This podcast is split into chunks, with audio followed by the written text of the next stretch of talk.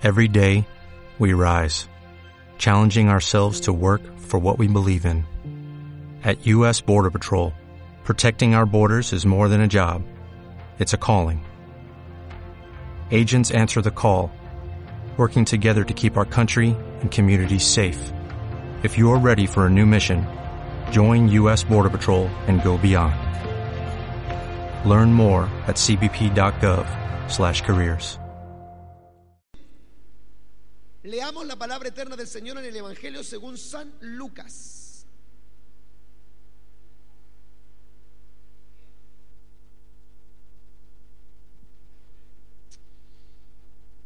Gloria a Dios. Lucas capítulo 7.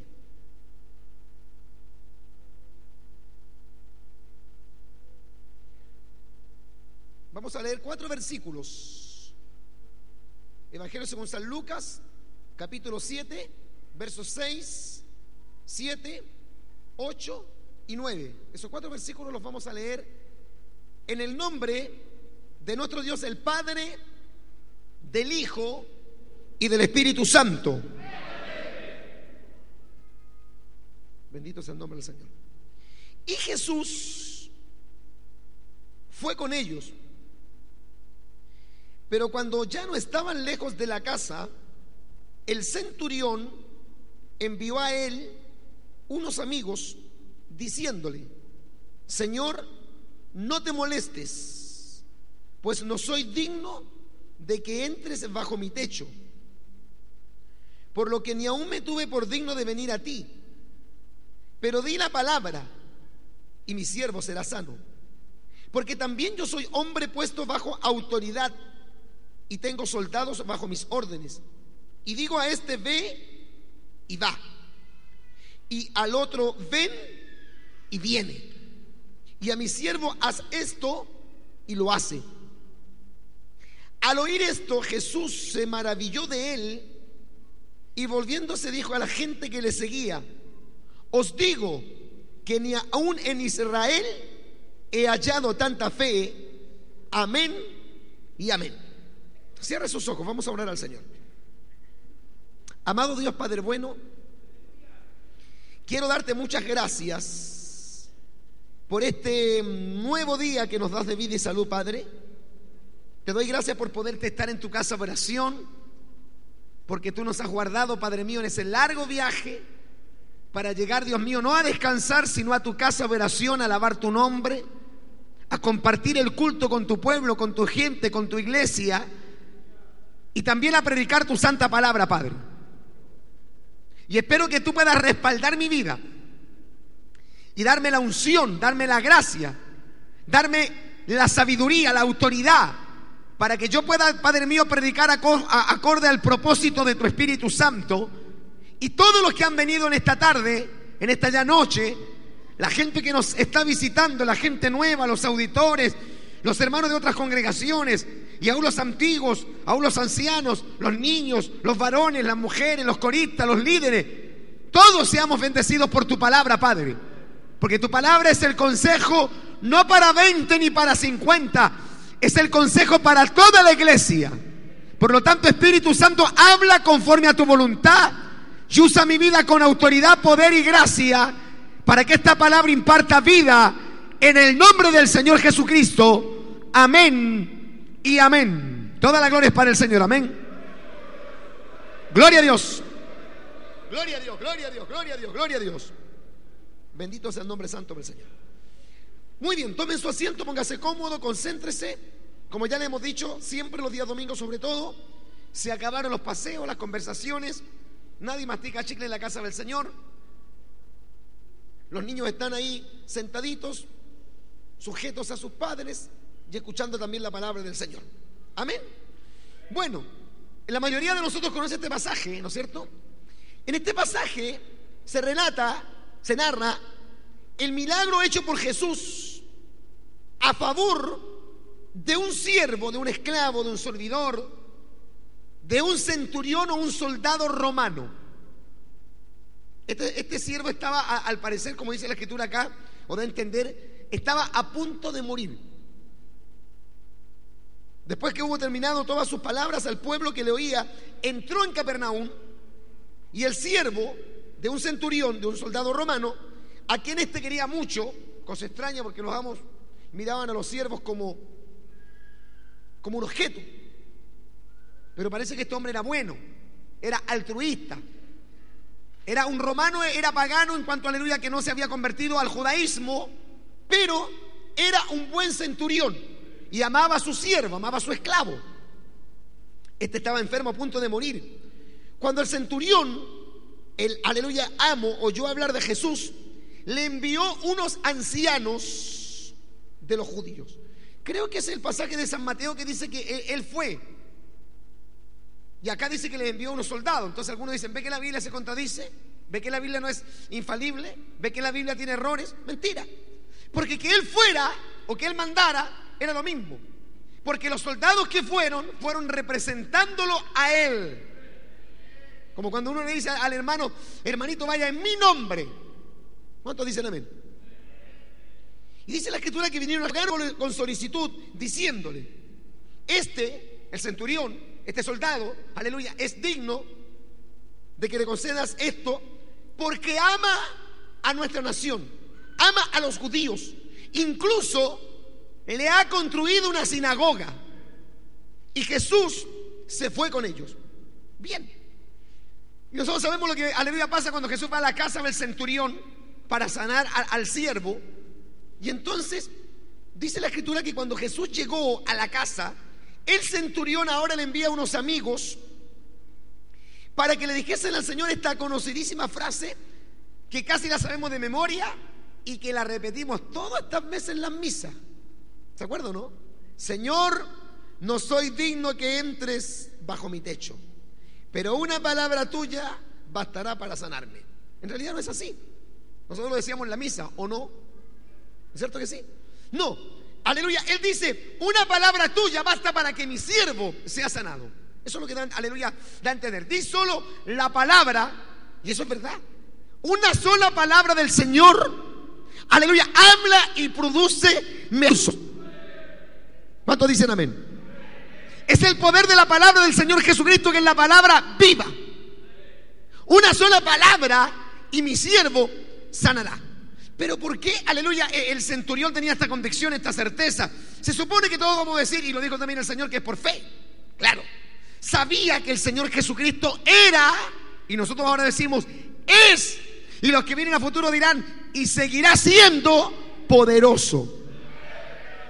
Oiga, y no solamente poderoso, Jesucristo, al ser Dios, es todopoderoso. ¿Cuántos alaban a Dios? Amén. Tiene todo el poder. Toda potestad me fue dada a mí en el cielo y en la tierra, dijo el Señor. Alabados a su nombre. Pero de lo que yo quiero hablar son de estas palabras que trata, aleluya, el centurión de darle a entender al Señor porque él ni siquiera necesita, primero porque no siente digno, y segundo porque sabe quién es Jesús. Y él que maneja el poder que tenía el Cristo de la gloria. Porque él dice así, debido sánalo, di la palabra, aleluya, di la frase, debido a que yo soy hombre que estoy bajo autoridad. Después le voy a explicar esto de estar bajo autoridad. Y yo estaba leyendo, aleluya, la versión 1909 dice, estoy puesto en potestad. Pero las versiones católicas dicen, yo soy subalterno. Parecería una contradicción. Porque uno que tiene poder no es un subalterno. El que tiene poder es el que está arriba. Y ese es el que la lleva, como decimos nosotros los chilenos, ¿no es cierto? Y el subalterno, el empleadito, aleluya, ese que ese, podríamos decir, el cabito, el cabo nomás. Ese no tiene tanto poder. Es un cabo. O un pelado raso, como dicen en las Fuerzas Armadas, este es un pelado. ¿No es cierto que sí? Pero aquí aleluya lo que dice el, el centurión es, yo estoy puesto bajo autoridad. Y está diciendo esto, yo soy subalterno pero yo uso de poder, uso de autoridad. Y tengo, aleluya, esta autoridad. Es decir, estoy sometido y puedo usar de mi autoridad para decirle a uno ve. ¿Y qué es lo que hace, aleluya? El otro va. Y cuando le digo a uno ven, el otro viene. Y al otro le digo, aleluya, haz esto y lo hace. No se parecen los hermanos que uno le dice ven y el hermano se va. ¿Cuántos alaban a Dios? Uno dice, hermanito, haga esto y el hermanito no lo hace. Pero aleluya, el centurión decía, tengo soldados, tengo subalternos, tengo gente sometida que me obedece en todo y al que yo le digo, ve, va, al que yo envío, va, al que yo lo llamo, viene y al que yo le ordeno hacer esto, lo hace. O sea, aquí no solamente se muestra la fe, la confianza que este hombre tenía en Jesús, que es la clase de fe que nosotros debemos tener en el Señor. Que fue de lo que hablamos algunas semanas atrás. Lo que dice Hebreos capítulo 11, versículo 6. Que sin fe es imposible agradar a Dios. Y todo aquel que se acerca a Dios tiene que creer que le hay y que es galardonador de los que le buscan. Bendito sea el nombre del Señor, amén. Aleluya. Alabado sea Dios. Sí, tenemos que tener fe. La fe es la certeza de lo que se espera, la convicción de lo que no se ve. No queremos gente incrédula, no queremos cristianos llenos de miedo, llenos de temor, llenos de duda, llenos de incredulidad. Tenemos que tener gente de fe porque la victoria que ha vencido el mundo es nuestra fe. Amén. Pero aquí también habla del, del valor y de la importancia de la autoridad. ¿Qué es de lo que quiero hablar? Es como si el centurión, el soldado romano, hubiera dicho, yo tengo autoridad terrenal para enviar, para ordenar a otros, y estos se someten y obedecen. Tú, tú tienes una autoridad más grande, porque tú tienes autoridad espiritual, y le ordenas al diablo, ¿cuánto dicen amén? A los ángeles y a las enfermedades, y ellas te obedecen. Bendito y alabado sea el nombre del Señor. Eso está diciendo el centurión.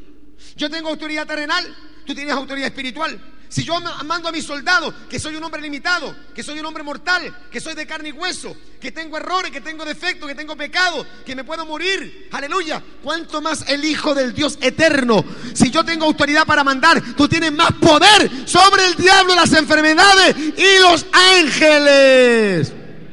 Den un aplauso grande al Señor por eso, amén. Alabado sea Dios.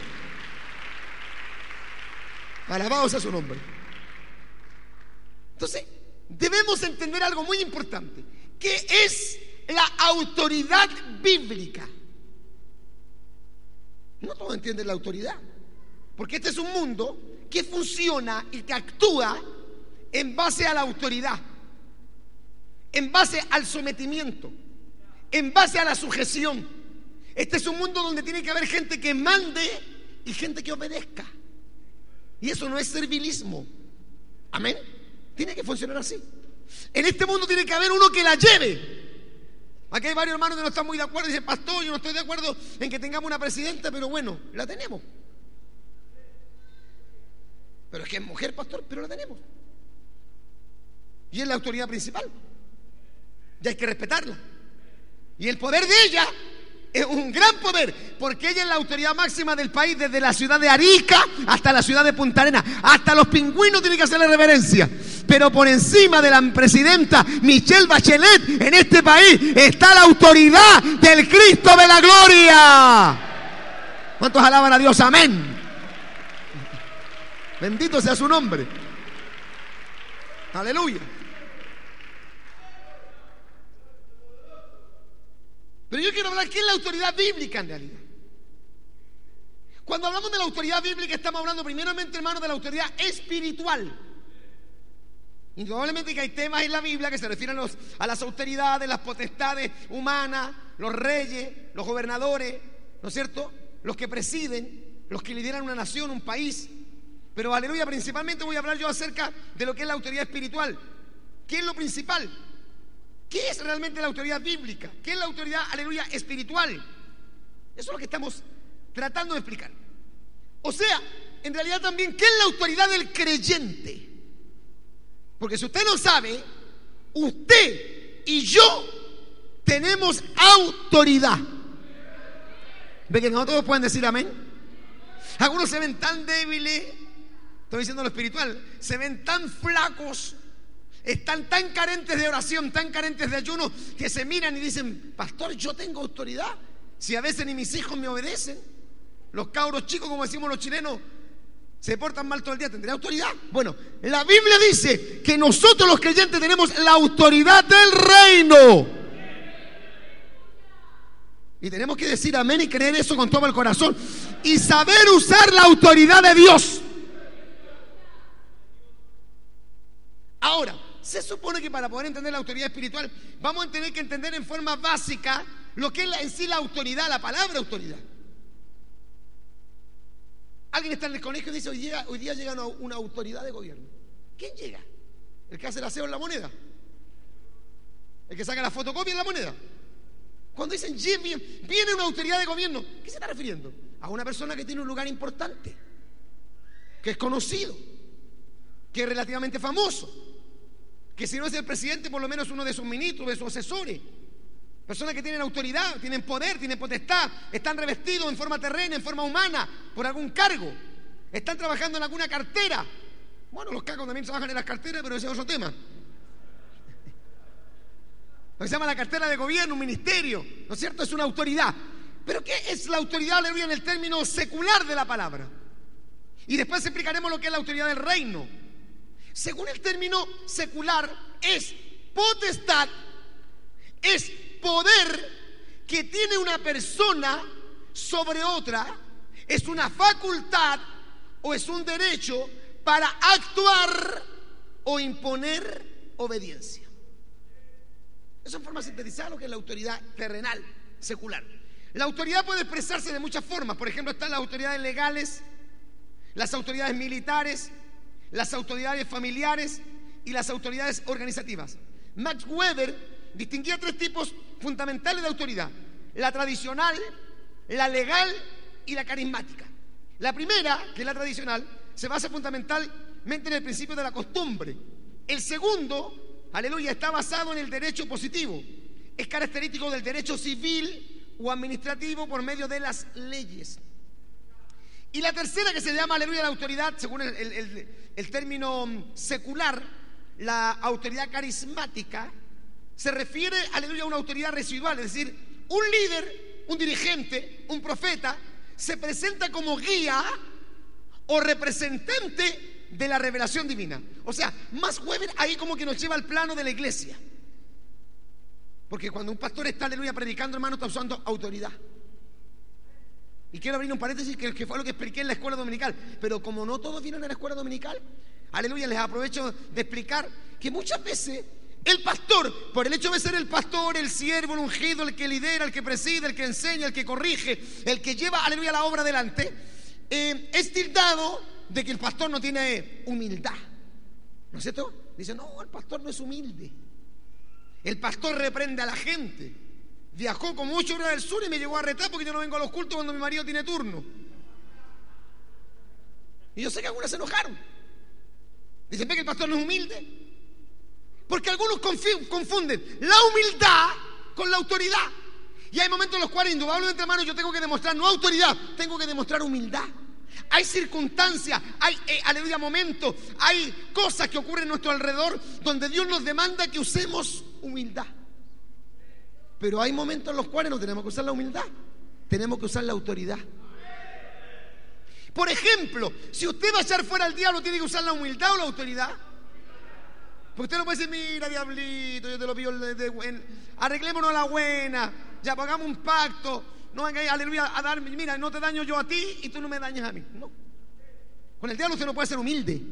Con el diablo usted tiene que usar la autoridad que dijo el Señor. En mi nombre echarán fuera los demonios.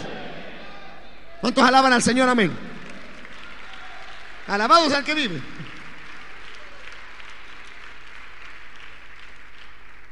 Entonces, hay hermanos que cuando tienen que ser humildes son autoritarios. Y cuando tienen que ser autoritarios, pecan de humildes. La autoridad, hermano, se tiene que usar en el momento correcto, en el momento adecuado, aleluya, en el momento debido. Ese es el gran problema que tienen muchos jefes de hogar. Que cuando hay una discusión dicen, ¿quién manda aquí? A Dios gracias que golpean la mesa porque ellos no golpean la mesa. ¿No sabe quién golpean? Alaba lo que él dice. A nomás aleluya a la, a, la, a, la, dorca. Entonces nosotros tenemos que usar la autoridad cuando corresponde usar la autoridad. Si el pastor tiene que corregir algo, el pastor tiene que disciplinar, no, no es que le falte humildad. El pastor tiene autoridad que Dios le dio y la tiene que usar. ¿Cuántos dicen amén? Porque si no, esto sería un caos, esto sería una anarquía, esto estaría, aleluya, hermano, patas para arriba. Entonces hay que usar autoridad. Y fíjese que a veces veo yo, hermanito, que no tienen ninguna autoridad, que nadie les sale delegado, que no le han ganado a nadie, y ellos comienzan a reprender, a corregir, a enseñar, a decirle a los hermanos que así no se habla, así no se viste, que así no se conduce, y eso no es correcto. Yo después le voy a explicar, hermano, por qué hay personas que no pueden usar de autoridad. Porque el centurión dijo una gran verdad. Yo, yo soy hombre bajo autoridad. Por eso puedo usar de autoridad. Eso se lo voy a explicar más adelante. Pero estamos con el tema primero, aleluya, de lo secular. ¿Ya? Decíamos entonces que el tercer poder o autoridad se refiere, ¿no es cierto?, según Max Weber, a la autoridad carismática. Es decir, un líder, un dirigente o un profeta que se presenta como guía o como representante de la revelación divina. Pero lo primero que debemos decir en cuanto a la autoridad espiritual y aún humana es, y escuche esto, y espero que muchas personas que no son convertidas puedan entender esto, todo eso que tienen arrogancia, porque son jefes, porque son patrones, porque son gerentes, porque son personas, aleluya, importantes, preeminentes, toda autoridad viene de Dios. Jesús se lo dijo a Pilato. Ninguna autoridad tendría sobre mí o contra mí si no te fuera dado de arriba. Eso es lo que olvidan muchos de los, de los gobernantes. Eso es lo que olvidó, aleluya, el señor Augusto. ¿Cuánto es? Augusto Pino. Augusto Pino Leo, no sé cómo era, pero algo así. Pero era Pino. Claro, muchos lo defienden, dicen, pero pastores, él salvó al país. Él, aleluya, libró a Chile de la bancarrota, sí. Dios le permitió que llegara al poder, pero él hizo abuso de poder, abuso de autoridad. Y no solamente la gente de derecha, también la de izquierda. ¿Me entiende? Y ellos olvidan que todos los que están puestos en autoridad terrenal, secular, tendrán que presentarse un día delante del Dios que les delegó esa autoridad. ¿Cuántos alaban al Señor? Amén. Eso es bien delicado. Alabados al Señor. Gloria a Dios. Por eso Pablo explica esto. Dice, sométase toda persona a las autoridades superiores porque no hay autoridad sino de parte de Dios. Y las que, las, y las que hay por Dios han sido establecidas o puestas. Claro, uno dice, pastor, pero ¿cómo Dios le va a dar autoridad a ese impío si ese es un dictador, ese es un asesino? Pastor, ¿usted no ha sabido lo que hizo Saddam Hussein? Sí. ¿Y lo que ha hecho Fidel Castro en Cuba? Sí. ¿Y lo que hizo, aleluya, el señor eh, Videla de Argentina? Sí. Y aquí en Chile también tenemos, aleluya, uno, sí. Pero toda esa gente usó mal la autoridad que Dios le entregó. Pero el apóstol San Pablo dice que nosotros tenemos que someternos. No puede ser, hermano, que nuestros jóvenes evangélicos, que aquí cantan, que aquí alaban a Dios, que aquí hablan en lenguas, aleluya, miren en menos, menosprecien y le falten el respeto a sus profesores. No puede ser. Estaríamos enseñando anarquía si le enseñáramos, no, jovencito, usted tiene que obedecer a Dios antes que a los hombres. Ahí no dice la Biblia que no hay que obedecer a los hombres. Dice que hay que obedecer a Dios antes, por encima de los hombres. Y si hay aquí algún joven, alguna señorita que le ha dicho al papá, yo me mando solo, palo por la cabeza. ¿Y qué se dicen los lindos? No, si yo me mando solo, un palo por la cabeza. Ya pongámosle que se manda solo. Y se mandó a cambiar de la casa. Y lo dejó a los padres, con la pena, con el llanto, con la amargura, ¿no es cierto? Dejó la cama vacía. Sacó los zapatos, ¿no es cierto?, del velador. La mamá ya no va a tener más que lavarle la camisa. Ni lavar calcetines. Ni hacerle la cama al lindo. Pero él donde se vaya, va a tener que respetar a alguien, se va a tener que someter a alguien, va a tener que sujetarse a alguien. En el trabajo usted se tiene que someter a los patrones, ¿no es cierto? En el colegio a los profesores, la esposa al marido, los hijos al padre, las ovejas a los pastores, los pastores al Señor. ¿Cuántos dicen amén? Eso es autoridad, alabados a su nombre. Aleluya. Santo es el Señor. No, a nosotros nos gusta que Dios nos dé poder, pero olvidamos que la autoridad, primero yo la tengo que mirar desde abajo hacia arriba, no de arriba hacia abajo. Por eso que los maridos dicen, ¿quién manda aquí? Imagínense que usted le diga eso a su esposa. Golpee la mesa, salten las tazas con el café, manchó aleluya, no sé, toda la mesa. Y mandó a la esposa a acostarse y a los hijos, porque yo mando aquí. Y en la noche Dios le dice, oye, caezón, ¿quién manda aquí? Y usted te dice, Señor, pero no me golpeen la mesa, tú eres el que manda, tú eres el jefe, tú eres el amo, tú eres el patrón, tú la llevas, ¿cuántos dicen amén? Alabados al Señor, amén. Parece que ahora ya no estamos entendiendo. Gloria al Señor. Así que quiero darle un consejo, porque también fui joven, aunque todavía me queda. También fui joven. Hijos, jóvenes de este ministerio, de esta congregación, jóvenes adolescentes, niñas que todavía no se han casado, jóvenes que todavía no se han casado. Usted tiene que honrar, amar y respetar a sus padres. Eso lo dice la Biblia. Papá, pero, tú eres un alcohólico, pero es el papá. Mamá, pero tú eres un impía, tú no sirves al Señor, tú ves todo el día teleserie, pero es la mamá. Y la mamá tiene autoridad, Dios se la dio.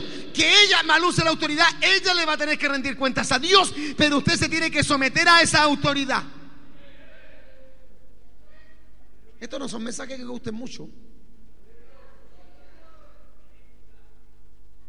Es decir, Dios le da autoridad al hombre para que gobierne, para que lidere, para que presida, estoy hablando en el plano secular, y para que dirija al hombre.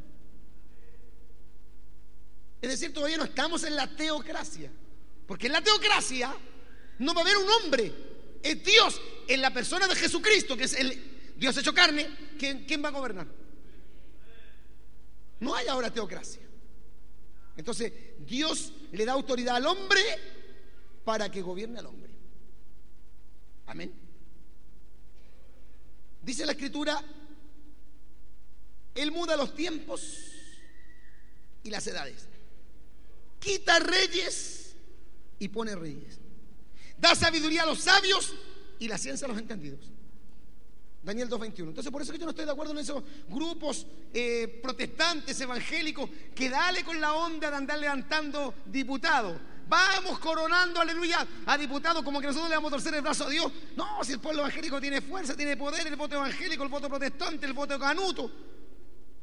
Creo que andaban por ahí, aleluya, en el sur, ahora querían tirar a Eleodoro Torres. No, que Eleodoro Torres se dedica a hacer tele nomás. Y que le ponga un poquito de sal a los programas porque bien fome los programas.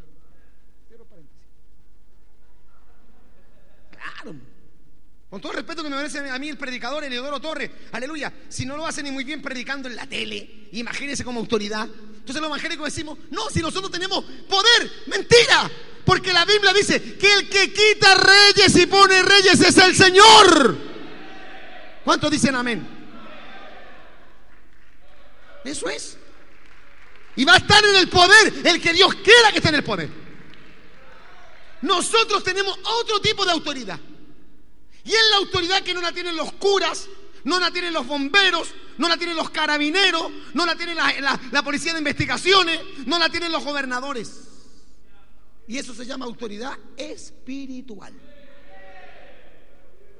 Es como una vez me ocurrió a mí con un carabinero que ando pituco. Un carabinero. El carabinero llegó a la plaza de Armin y me dijo así, con la mano como diciendo, venga para acá. Yo le dije, no, venga usted. Y él me hizo decir, ¿cómo? No, venga usted. Y él vino. Me dijo, oiga, ¿usted no se da cuenta que lo estoy llamando? Yo le dije, usted es un carabinero y usted primero se me tiene que acercar y me tiene que saludar. Y me dijo, yo soy una autoridad. Y yo le dije, yo también soy una autoridad. Me dijo, ¿qué es usted? Yo soy pastor evangélico, soy siervo de Dios. Es decir, él es una autoridad, la tengo que respetar, sí, es una autoridad terrenal, por supuesto, pero él también tiene que reconocer que un pastor es una autoridad espiritual. Le das un aplauso grande al Señor, amén. Así que aquí, hay que respetar las autoridades terrenales y hay que respetar con mucha mayor razón las autoridades espirituales. sea, estoy de acuerdo, hermano. Cualquier persona que tenga un uniforme, a no ser que aleluya, hermano, se esté disfrazando, ese uniforme, aleluya, está representando una institución, ¿o no? Y por ende, aunque sea un hombre, aleluya, negrito, chiquitito, mechastiesa, narigoncito, si tiene un uniforme de carabinero, aleluya, de las Fuerzas Armadas, de la Fuerza Aérea, es una autoridad. Amén. Y por ende debe ser respetado. Claro, los pastores, entonces algunos por eso dicen, pastor, ¿y usted por qué no se pone un uniforme católico? ¿Cuál? El cuellito clerical, pastor. No, es que los pastores no tenemos que usar un uniforme. ¿Me entiende? Porque la autoridad nuestra no es física, es espiritual. Yo puedo andar con corbata o sin corbata en la calle, pero si lloro por un enfermo y Dios está conmigo, el diablo se va a ir, esté yo o no esté con corbata. Dale un aplauso grande, Señor, por eso, amén. Alabados a Dios. Lea entonces Daniel 2.21. Dios otorga autoridad al hombre, ¿sí? Pero este a su vez deberá rendir cuenta de lo que hizo con ese poder, con esa potestad, con esa autoridad. ¿Cómo la usó y para qué la usó? Por eso se dice que todos los presidentes cuando terminan su periodo deben rendir una cuenta. Incluso cuando acceden al poder deben ellos rendir una cuenta de cuántos, cuántas propiedades, cuánto dinero tienen. Y cuando terminan su, periodo, tienen que también rendir cuenta. Para que no se produzca lo que se llama en términos legales o técnicos enriquecimiento ilícito. ¿Me entiende? Entonces uno dice, no, el presidente anda en medio auto. Obvio, pues sí, es autoridad. Pero así como tiene un tremendo sueldo, tiene una tremenda responsabilidad. ¿Usted estaría en los zapatos del presidente por una semana? ¿Eh? Fácil criticarlo, pero póngase usted. Aleluya. Ahora usted, mujer, póngase en los zapatos taco aguja de Michelle. Por una semana. Y arregle todos los problemas que tiene que arreglar, ver, observar, analizar el presidente. Va a tener realmente complicaciones. Entonces, una persona que tiene poder, que a nosotros nos encanta mandar, nos encanta que la gente nos obedezca. Nos encanta dar órdenes. Nos encanta, al decir, vaya para allá, venga para acá. Ah, ¿cómo está? Y dice, después la esposa, Lorea, ¿te, diste cuenta? Me hizo caso. Y la esposa le dice, es claro, no soy nada hermanito panchito, vos soy el diácono. A dar un aplauso grande, Señor, amén. Alabado sea el Señor. Amén. Claro, tiene autoridad, pero tiene responsabilidad. Muchos quisieran ser jefes de coro. Muchos quisieran ser predicadores. Muchos quisieran ser pastores. Y no entienden que junto con la autoridad tienen una tremenda responsabilidad. Ahora, Jesucristo estaba revestido por el Padre. Y esto quiero que lo entienda. Jesucristo es Dios, es todopoderoso, es el Chadai, es omnipotente, es todo capaz, es todo suficiente, es omnipresente. Sí. Omnisciente, sí. Pero Él como hombre, cuando estuvo aquí, el poder que tenía, Él tuvo que recibirlo del Padre. El Padre le delegó, le confirió, lo facultó. Por eso Él dice, yo he venido en el nombre de mi Padre. Entonces ahí donde los solo Jesús dicen, ve, el nombre de Jesús es Jesús. Por eso el nombre del Padre es Jesús, porque Él vino en el nombre de su Padre. Y el nombre de Jesús es Jesús. Qué ridículo es. Si yo digo hermano Mario, vaya en mi nombre, ¿significa que el hermano Mario se llama Marcos? No. Si yo le digo vaya en mi nombre, ¿qué estoy diciendo? Que le estoy dando autoridad para que me represente. Lo estoy facultando. Vamos a un papel, no, sé, ante notario hacemos un papel notarial y yo le delego un poder para que Él me represente, pero no, Él no deja de llamarse Mario. Él sigue llamándose Mario. Pero está representado lo mismo que un abogado. Cuando yo tengo que hacer algún trámite, ¿sabe lo que me dice el abogado? Que tengo que ir ante el notario y darle un poder para que Él me represente. Entonces, Jesucristo estaba revestido por el Padre de poder, de autoridad, de facultad sobre el diablo. El diablo no lo quiere aceptar todavía, pero eso es verdad. Sobre los demonios, sobre el pecado, sobre la muerte y así, etcétera, etcétera. Cientos de pasajes bíblicos, aleluya, así lo confirman. Mateo 7:29, Hechos 10:38, Mateo 21:23, Lucas 4:32, Juan 5:27, Lucas 5:17, Lucas 6:19, por nombrarle algunos.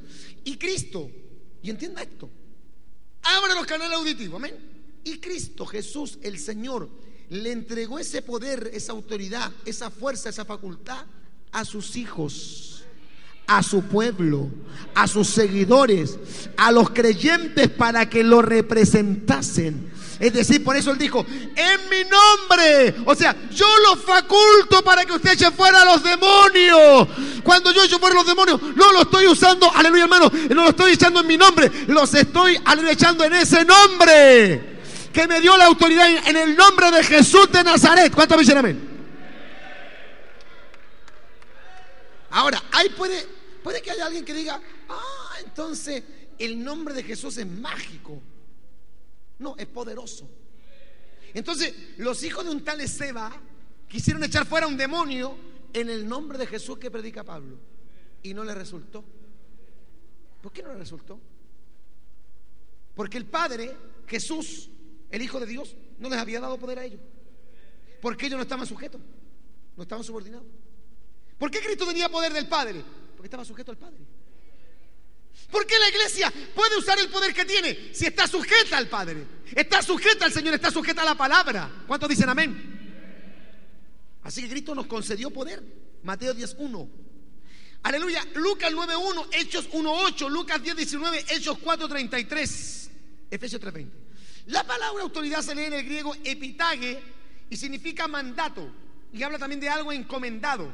También lee la palabra curiotes, que significa poder, dominio, señorío, y exousia, que es la palabra más usada en el Nuevo Testamento, en el texto original griego. La palabra exousia significa poder conferido, poder delegado, poder otorgado, poder para actuar. ¿Lo tenemos claro eso entonces? Entonces la autoridad viene del Padre. El Padre se la entregó a su Hijo en, el plano, aleluya hermano, espiritual. Y el Hijo se lo entrega a la iglesia. En el plano secular la autoridad viene de Dios y Dios se la da a los hombres para que los hombres gobiernen a los hombres. Pero hay algo importantísimo que dice aquí el, el, centurión. Yo soy hombre puesto bajo autoridad. Es decir, bien simple. Yo soy un hombre sometido. Y le quiero hacer una pregunta bien sencilla. ¿Es usted un hermano sometido? No importa que no diga no, mejor amén porque a algunos les cuesta. Algunos tratan de decir amén y no les sale la misma. ¿Es usted una hermana sometida? ¿Es usted un líder sometido? Ahora no se me vaya a enojar con lo que yo le voy a decir. Cuando usted se fue de su iglesia, de la que viene, no de esta porque todavía de esta gracia de Dios todavía no se va. Y algunos van a decir, no, y en esta noche a lo mejor capaz que me vaya. Aleluya. Usted que viene de otra iglesia, ¿se salió usted por la puerta? ¿Fue usted realmente una persona sometida? Si yo le preguntara a su pastor, ¿qué clase de cristiano fue usted en largo o corto tiempo que caminó? Un hermano me decía, pastor, no haga preguntas. No es de Dios andar preguntando. Qué importante ser sometido. Entonces, aunque me pelen a mí los canales, los mundanos de la radio, todos esos apóstatas de esos movimientos sectarios, pero no, no, no, no, pueden quitarme algo que yo sí, hermano, por misericordia tengo. Yo fui un hombre sometido. Yo fui un hombre puesto bajo autoridad. A lo mejor me decían el chupa media, el guatita con costra, el espinita. Pero qué lindo es que yo me sometí al hombre de Dios y por eso puedo predicar con autoridad, porque soy hombre puesto bajo autoridad. ¿Puede alabar al Señor? Amén. Aleluya.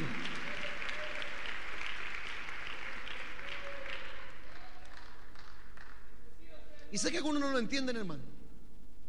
Pero el otro día escuchaba al pastor Adrián Rogers que decía algo que yo pensé que era lenguaje, que era cultura, que era enseñanza, que era, aleluya, permanente y constante en las predicaciones de los pentecostales. Y me encuentro con que el mismo principio es enunciado en los labios del pastor Adrián Rogers, que decía que cuando David tuvo la oportunidad de matar al impío rey Saúl, no lo hizo. Su corazón tembló y se estremeció. ¿Se recuerda ese pasaje? Cuando entró a la cueva y vio que estaba durmiendo el rey, y el que estaba con David dijo, este es el momento, lo traspaso con la lanza. Y él dijo, no. Y lo cortó, aleluya, un borde de su, de su vestidura. ¿Y por qué? ¿Por qué no lo hizo? ¿Acaso David estaba de acuerdo con Saúl? No, David sabía que Saúl estaba mal, claro, estaba desechado por Jehová, imagínense. Estaba loco, esquizofrénico, lleno de envidia y persiguiendo a un inocente. ¿Qué es lo que respetó David de Saúl? La unción, es decir, la autoridad. Porque unción es autoridad. ¿Me entiende? Es decir, si alguien se quiere ir de aquí porque me encontró que yo estoy muy flaco, porque me encontró que yo soy demasiado duro, porque encontró que yo soy muy pecador, váyase. Pero usted me falta respeto a mí o habla peste de mí, usted tiene un problema. Porque aunque se enojen, y así los del diálogo apostólico, mejor no digo nada. Aunque se enojen esos, esos, esos impíos, esos hijos del diablo, no se puede levantar el hombre, la mujer, contra un ungido de Jehová. ¿Cuántos dicen amén? No se puede levantar contra un ungido de Jehová. Porque el ungido de Jehová no es un ángel, no es perfecto, sino que está revestido por Dios de autoridad. Pastor, ¿y qué pasa si ese pastor hace mal las cosas? Es un pecador, un corrupto. Me voy del lado del pastor. Pero no puedo faltarle respeto. El hecho, hermano, que su padre sea borracho no le da derecho a usted que lo golpee. ¿Me entiende? Pongámosle que su padre sea un borracho, sea un alcohólico, sea un impío, un garabatero, un jaranero. Un jugador de, caballo, apuesta las carreras, juega al crack, juega al dominó, la rayuela corta. Pongámosle que es un impío. ¿Eso le da derecho a usted para faltarle respeto? ¿Lo podría usted por eso golpear? ¿No? ¿Y por qué no lo golpea? Porque es su padre. Pastor, pero es un mal padre. Sí, pues le va a tener que rendir cuenta a Dios por eso. Porque Dios no pasará por inocente al culpable. Eso es lo que un montón de gente en la iglesia no entiende. Y andan hablando de todos los pastores. Y yo digo, yo tengo autoridad para hablar de un pastor porque yo soy pastor. Pero no gente, hermano, aleluya, que son ovejitas. Que cuando, aleluya, me venga el proceso a ellos, cuando a ellos le venga la tentación, cuando ellos caigan en pecado, cuando ellos caigan en falta, cuando ellos se levanta el diablo, ¿cómo lo van a hacer? Entonces tengamos mucho cuidado. Y no es que quiera, hermano, aleluya, que le haga mal esto a mis predicadores, pero los hermanos que están aquí son gente de autoridad. Y cualquier hermano habla aquí de Renato. ¿Qué pasa nada con Francisco Vaina? No pasa nada. Tenga cuidado. Porque si yo estoy, hermano, colocando al hermano Víctor ahí en la, puerta, en este momento, él tiene una autoridad, porque él me va a tener que rendir cuenta a mí, aleluya, por el trabajo que está haciendo en la puerta. Así como yo lo voy a tener que rendir cuenta a Dios por la labor que hago como pastor, ¿o no? Así que usted no puede decir, a ver, Víctor, sale de al lado que uno entra uno más bueno que tú. No, porque aunque el hermanito esté en la puerta en ese momento, está ejerciendo una autoridad. Y usted lo tiene que respetar. Fíjese lo que hacen los niños aquí en la iglesia.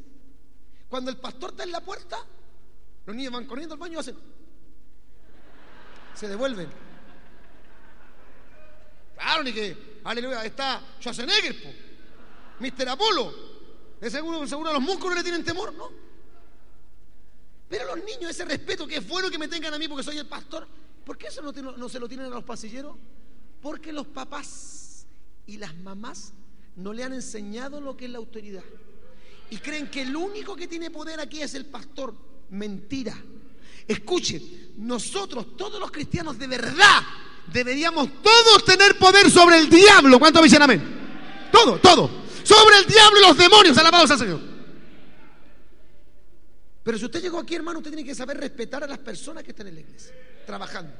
Esto no significa que el hermano Víctor o el hermano Guito digan, aguarde por hermanito que yo tengo autoridad. No. Porque también hay gente, hermano, que se aprovecha del cargo, ¿me entiende? Y le tiran el diaconado encima. Y le tiran, hermano, aleluya, eh, la fundación de la iglesia y dicen, cuidadito, hermano, porque yo soy fundador de este ministerio. El primer ladrillo, no princesa de los antiguos, lo puso este pechito que está aquí. Entonces yo no puedo estar diciendo, oye, yo soy pastor, yo soy autoridad. Fíjese que un predicador dijo que la autoridad, hermano, no se ejerce por presión, sino por influencia, por presencia. ¿Qué le pasa a los carabineros cuando llega un suboficial? El suboficial no empiezan a decir, oye, soy suboficial, pues. No, pues el suboficial llegó y ellos le, le miraron la jineta y se cuadran, porque es un suboficial. Infunde respeto. Aunque su vida después le diga, hola cabrón, ¿cómo están? Pero es, una autoridad. Yo me fijo, hermano, que cuando llega el pastor a la iglesia, algunos están riendo, hacen así. Claro, es bonito porque significa que tienen respeto. Llegó el pastor, el pastor es la autoridad de la iglesia. Pero hermano, tenemos el respeto hacia la pastora, hacia el jefe de coro. Los coristas suben y bajan del coro como Pedro por su casa. Y el hermano, está el hermano Eduardo, no viene hoy día. No vino la autoridad. Hasta atrás. Entonces usted tiene que respetar al jefe de coro. Obvio, por hermano. Los pasilleros tienen que ser respetados. Los diáconos tienen que ser respetados. Pero a su vez los diáconos no pueden hacer abuso de autoridad. Y no, mi marido, que ahora yo soy diácono. No. Si la autoridad, hermano, el, mire, la jineta, el cargo, no se anda enrostrando en la cara de la gente. Cuando una persona tiene unción y tiene autoridad, se nota. Es como el diablo. Yo no puedo entrar al templo diciendo, diablito, escúchame, Satanás, demonio, Balcebú, aquí llegué yo, cuidadito. El diablo sabe quién tiene autoridad de Dios.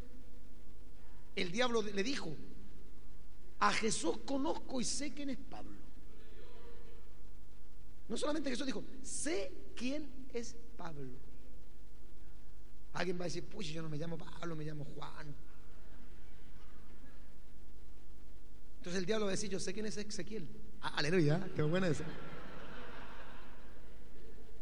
Y algunos demonios dicen, sí, yo también sé quién es. O sea, yo no tengo que estarle gritando al diablo, soy siervo, soy ungido, no, porque el diablo sabe los que tienen autoridad de Dios. ¿Cuántos dicen amén? Esto es para que aprendamos, hermano, a respetarnos los unos a los otros. Y como dice Pablo en los Efesios, someteos los unos a los otros en el temor de Dios. Por eso, es enfermante, pero son, no son 20, no son 40, son ni 100, ni 200, ni son miles de hermanos aquí Ahora estuve en el sur, también encontré algunos hermanos, súper buenos hermanos, hermanos dadivosos, emprendedores, empeñosos, apasionados por la obra, que se mueven, que, quieren hacer cosas para el Señor. Pero les pregunto, ¿usted a qué iglesia va? No se someten a nadie. Entonces pierden autoridad. Si usted es un hermano que hoy día vino aquí a, conocer al flacuchento que predica en la Yuncay. La semana pasada estuve ahí en Coquimbo con, con San Diego.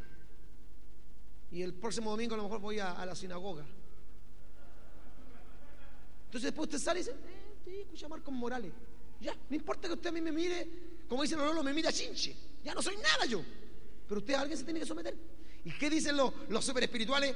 Me someto a Jehová de los ejércitos. Mentira del diablo, tú no te sometes a nadie. Porque si tú no te sometes a un hombre a quien ves, ¿cómo te vas a someter al Dios a quien no ves? ¿Cuántos dicen amén? Le da un aplauso grande por eso. Claro, pues, hermano. Cuando te sometas a un hombre, voy a creer que te estás sometiendo a Dios. Entonces, ¿qué dicen los espirituales? Ah, que los pastores de Dios están corrompidos y tú no estás nada corrompido. No, los pastores de Dios son corruptos, son adúlteros, fornicarios, les gusta el dinero, están postrados ante Mamón. ¿Y tú ante quién estás postrado? ¿Y ese que critica tiene más yaya que al que está criticando? ¿Cuántos dicen amén? Y aunque usted fuera el más espiritual, aunque usted me superara a mí, pero 20 veces en, oración, en ayuno, usted para mí es un carnal. ¿Sabe por qué? Porque usted no se puede someter. Y si usted no se puede someter, usted es un orgulloso y un arrogante. Usted no es humilde. Porque Jesús se sometió. ¿Sabía usted que Jesús pagaba el impuesto al templo? ¿Y por qué él dijo? Y él nos preguntó, oiga, ¿de quién, aleluya, reciben los impuestos, aleluya, los reyes? ¿De los súbditos o de los hijos? De los súbditos. Como diciendo, yo soy el hijo de Dios, ¿por qué tengo que pagar tributo? Pero tenía que pagarlo. Él pagaba. Y algunos canales que vienen aquí los días domingos, yo sé que algunos están ahí con este mensaje, ándate vos, mira cómo tiemblo, ándate. Y hacen así. Y después se van y le dicen a la pasillera, ora por tu pastor que está turbado. Él, po. Él, po, el ángel. Y hacen así, no pasa nada, no pasa nada. ¿Por qué? ¿Por qué se va enojado? Porque usted no tiene humildad. Y si ya, pongámosle que esta no es iglesia. A lo mejor usted dice, esto no es mi iglesia, no es su iglesia. Yo digo, mi alma te alaba, Señor. Gracias que no lo vaya a plantar aquí, plántalo en cualquier lado menos en San Diego 612. Porque callo no quiero. ¿Cuánto alaban a Dios? Aleluya. Cacho no queremos aquí. Ya. Entonces, usted no es arbolito que el Señor lo plantó aquí. Oiga, pero aunque no te plantes, plántate en algún lado, hermanito. Sométase a alguna iglesia, hermano. Fíjese que hoy día hay inspectores, veedores evangélicos. ¿Me entiende lo que, lo que digo? Veedores, o sea, van a todos lados a conocer los ministerios y dicen, no, esto está mal. Me gustó la música, pero no el mensaje. ¿Me entiende? O dicen, no, no me gustó porque aplaudieron. Aplaudir no es de Dios. ¿Me entiende? Y empiezan así, a cuestionarlo todo. Pero usted indaga en sus vidas y empieza a ver que son unos desordenados, insometidos, han estado en 10, 14, 15, 20 iglesias, no duran dos años caminando en una congregación, no tienen ni siquiera una credencial que les acredite como miembros de una congregación. Ah, yo tengo mis credenciales en el cielo. Sí, pero es que yo no estoy en el cielo, mijito. Por eso que esas personas, aunque me digan a mí que echan fuera demonios, yo creo que con el diablo se arreglan a la buena. ¿Cuántos alaban a Dios? Amén. ah, si yo no tuviera autoridad como yo fuera el diablo, yo creo que te arreglan a la buena. Porque, aleluya, nadie puede tener autoridad si no está sometido a una autoridad. ¿Cuántos dicen amén? Una pregunta. Nuestra actual presidenta, Michelle Bachelet, ¿hay que respetarla o no? Hay que respetarla, aunque no nos guste. Yo le hago una pregunta. ¿Ella estuvo sujeta a alguien antes? ¿Fue subordinada? Entonces hay gente que quiere cargo, hermano. No se someten a nadie. Los ponen en el pasillo. Cinco veces faltaron en el mes, no dan ninguna explicación. Y después quieren mandar y después dicen, pastor, ¿por qué el diablo? A mí no me resulta esa allá fuera demonio, pastor. Hasta, hasta en lengua le hablo al diablo. Porque el diablo sabe que tú eres, eres un insometido, como dicen los pentecostales. Por eso. Si la única forma de tener autoridad, hermano, es estar sujeto, estar sometido. ¿Cuántos dicen amén? Sigo, que los veo algunos medio nerviosos. No olvidemos algo vital, la autoridad del reino se recibe siempre y cuando uno esté sometido o puesto bajo autoridad, como Cristo estaba sometido, sujeto, subordinado al Padre. Lucas 5.17, Mateo 11.27, Juan 5.37, Juan capítulo 20, verso 21, San Juan 5.22. Jesús mismo lo confirmó. Oigan las palabras textuales del Señor. Porque yo no he hablado por mi propia cuenta. El Padre que me envió, Él me dio mandamiento de lo que he de decir y de lo que he de hablar. San Juan 12.49. Y también declaró el Señor Jesucristo estas palabras. Porque el que me envió conmigo está. No me ha dejado solo el Padre, porque yo hago siempre lo que a Él le agrada. San Juan capítulo 8, verso 29. No hablemos de autoridad si no estamos sometidos a autoridad. Efesios 5, 21, Hebreos 13, 17, Primera de Tesalonicenses 5, del 2 al 13. Le voy a contar algo que no me, no me pregunte nombres, por favor. Quiero contarle en breve. Un pastor a quien yo quiero mucho habló mal de mí. Mal, desde el púlpito. Y es un hombre de Dios y de sana doctrina. Entonces una hermanita me dijo, pastor, ¿y usted no va a hacer nada? Dije, no voy a hacer nada. ¿Y por qué no puede hacer nada? Porque él es un siervo. Él es un ungido de Dios. Él es un hombre de sana doctrina. Se equivocó, pero yo no voy a hacer nada. Va a tener problemas con él, Señor, él. Porque él habló de mí. Y como es un hombre de Dios, es un hombre ungido por el Espíritu Santo, es un hombre con llamado, no puede hacer nada. Así que se lo dejo al Señor. Cuando es un carnal, no se lo dejo al Señor, déjamelo a mí. Aleluya. ya vamos a terminar. Amén. Gloria al nombre del Señor. Un policía, un carabinero, un soldado, un marino, etcétera, etcétera, es representante de la ley, del Estado, del gobierno, de las Fuerzas Armadas y tiene autoridad, tiene facultad. Es como decía hace muchos años un gran evangelista. Mire, un camión por la carretera va a 120 kilómetros por hora a una velocidad, aleluya hermano, pero rapidísima. Y de repente un carabinero se pone en la pista y le hace así. ¿Qué es lo que hace el camionero? Pero sabe que llegan a rechinar, aleluya, nosotros los frenos. ¿Por qué frena? ¿Por qué no lo pasa por encima si es un hombre? ¿Cuántas toneladas? ¿Podría aguantar un carabinero ponerle el peso aleluya al camión? No. ¿Y por qué para? ¿Sabe por qué para? ¿O porque el carabinero encachado es bonito, tiene buena pinta? No, porque ese carabinero tiene un uniforme.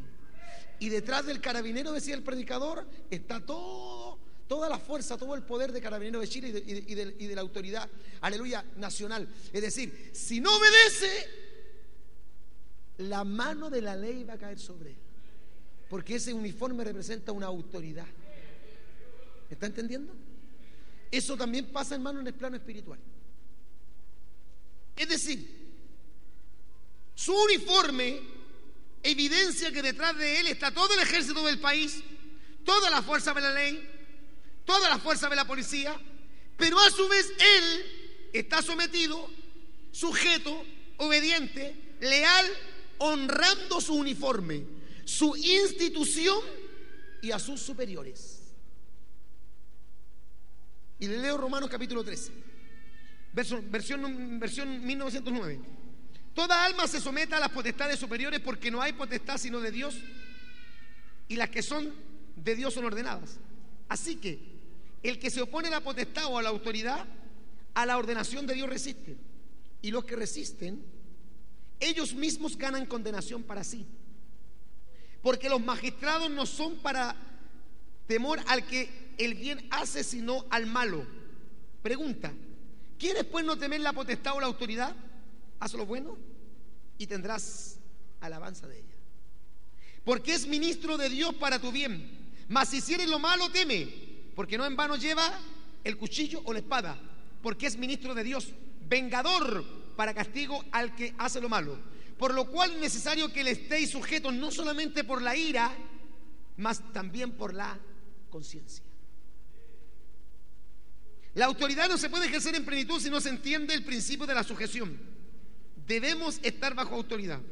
Si yo deseo que los demonios estén bajo mis pies, yo debo estar bajo los pies del Señor. El poder y autoridad del reino en el creyente es algo absolutamente real, genuino, verídico y necesario. ¿Qué es un cristiano en el mundo de hoy sin autoridad? Nada. Absolutamente nada. Solo un religioso más en el mundo. Sin poder ni discernimiento frente a Satanás, a los demonios y a la fuerza del mal. Hechos capítulo 6, verso 8, Lucas 24, 49, Primera de Corintios 2, 4, Efesios 6, 10, Segunda de Timoteo 1, 7, Primera de Pedro capítulo 4, versículo 11. Por eso que hay gente que nos ve victoria sobre el mundo espiritual, sobre los demonios, sobre las enfermedades. ¿Sabe por qué? Porque no tiene una actitud como la del centurión que dijo, yo soy hombre sometido, puesto bajo autoridad, y por eso doy órdenes, y la gente que oye mis órdenes, colóquese de pie. ¿Cuántos alaban al Señor? Un aplauso grande para el Señor, amén, no para el predicador, no para el pastor, no para el expositor, sino para el Dios de la palabra. Vamos a orar. Vamos a dar muchas gracias a Dios por esta palabra. Cierre sus ojos.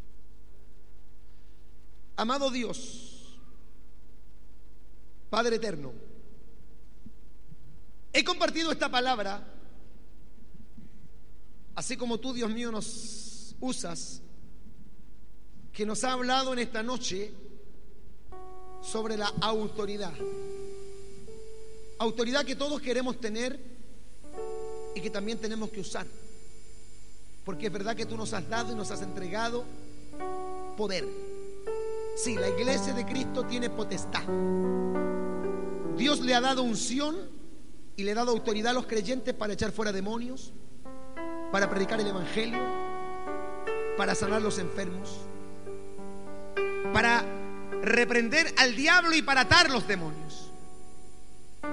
Pero esta palabra nos enseña que no solamente tenemos que usar la autoridad, sino que tenemos, tenemos que estar sometidos bajo autoridad. Y aunque no sea yo ni esta iglesia la que le brinde a algunos hermanos o hermanas o familias o matrimonios o jóvenes cobertura, Señor, la gente de la iglesia cristiana evangélica siempre tendrá que estar sometido a alguien. No puedo entender ni puedo aceptar porque sé que no es bíblico ni del Espíritu Santo. A un creyente que me diga que él solamente se sujeta a Cristo y a nadie más. Porque él trabaja en lo material y tiene que sujetarse a un horario de entrada y de salida. Y cuando el patrón, cuando el jefe de personal, cuando el gerente de la empresa, cuando el presidente, cuando el líder, cuando aquel que lo preside le da una orden, aunque no le guste, la deberá hacer. O si no, sencillamente será cortado del trabajo porque no quiso someterse. Es la misma gente que quiere llegar a la iglesia, Padre, y que quiere profetizar y danzar y echar fuera demonios y enseñar y ocupar. No entiende que el centurión lo primero que dijo es: Yo soy hombre puesto bajo autoridad. Tengo que estar bajo para estar entonces encima del diablo y de las potestades. Saca de nosotros la rebeldía, porque hay arrogancia, hay soberbia. A veces nos molestan estos mensajes, Señor. Nos enojamos con el pastor o con la persona no indicada, en vez de reconocer que deberíamos estar enojados con nosotros mismos por ser nuestra falta de sometimiento. Gracias, Padre, por lo que tú nos has enseñado. Y perdónanos porque a veces esas personas que tienen una pequeña autoridad en un lugar tan para nosotros insignificante como el baño, la puerta o el pasillo, los hemos menospreciado. Sin entender que toda autoridad es dada por ti. Gracias, Padre. En el nombre de Jesús. Amén. Y amén. Le damos toda la gloria al Señor. Amén. Gloria a Dios. Gloria a Dios. Gloria a Dios. Damos un aplauso grande al Señor. Amén.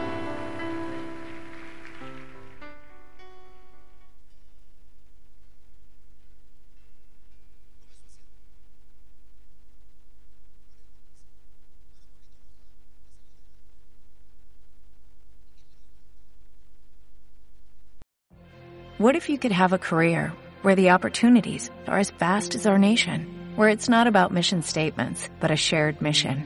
At U.S. Customs and Border Protection, we go beyond to protect more than borders, from ship to shore, air to ground, cities to local communities. CBP agents and officers are keeping people safe. Join U.S. Customs and Border Protection and go beyond for something far greater than yourself.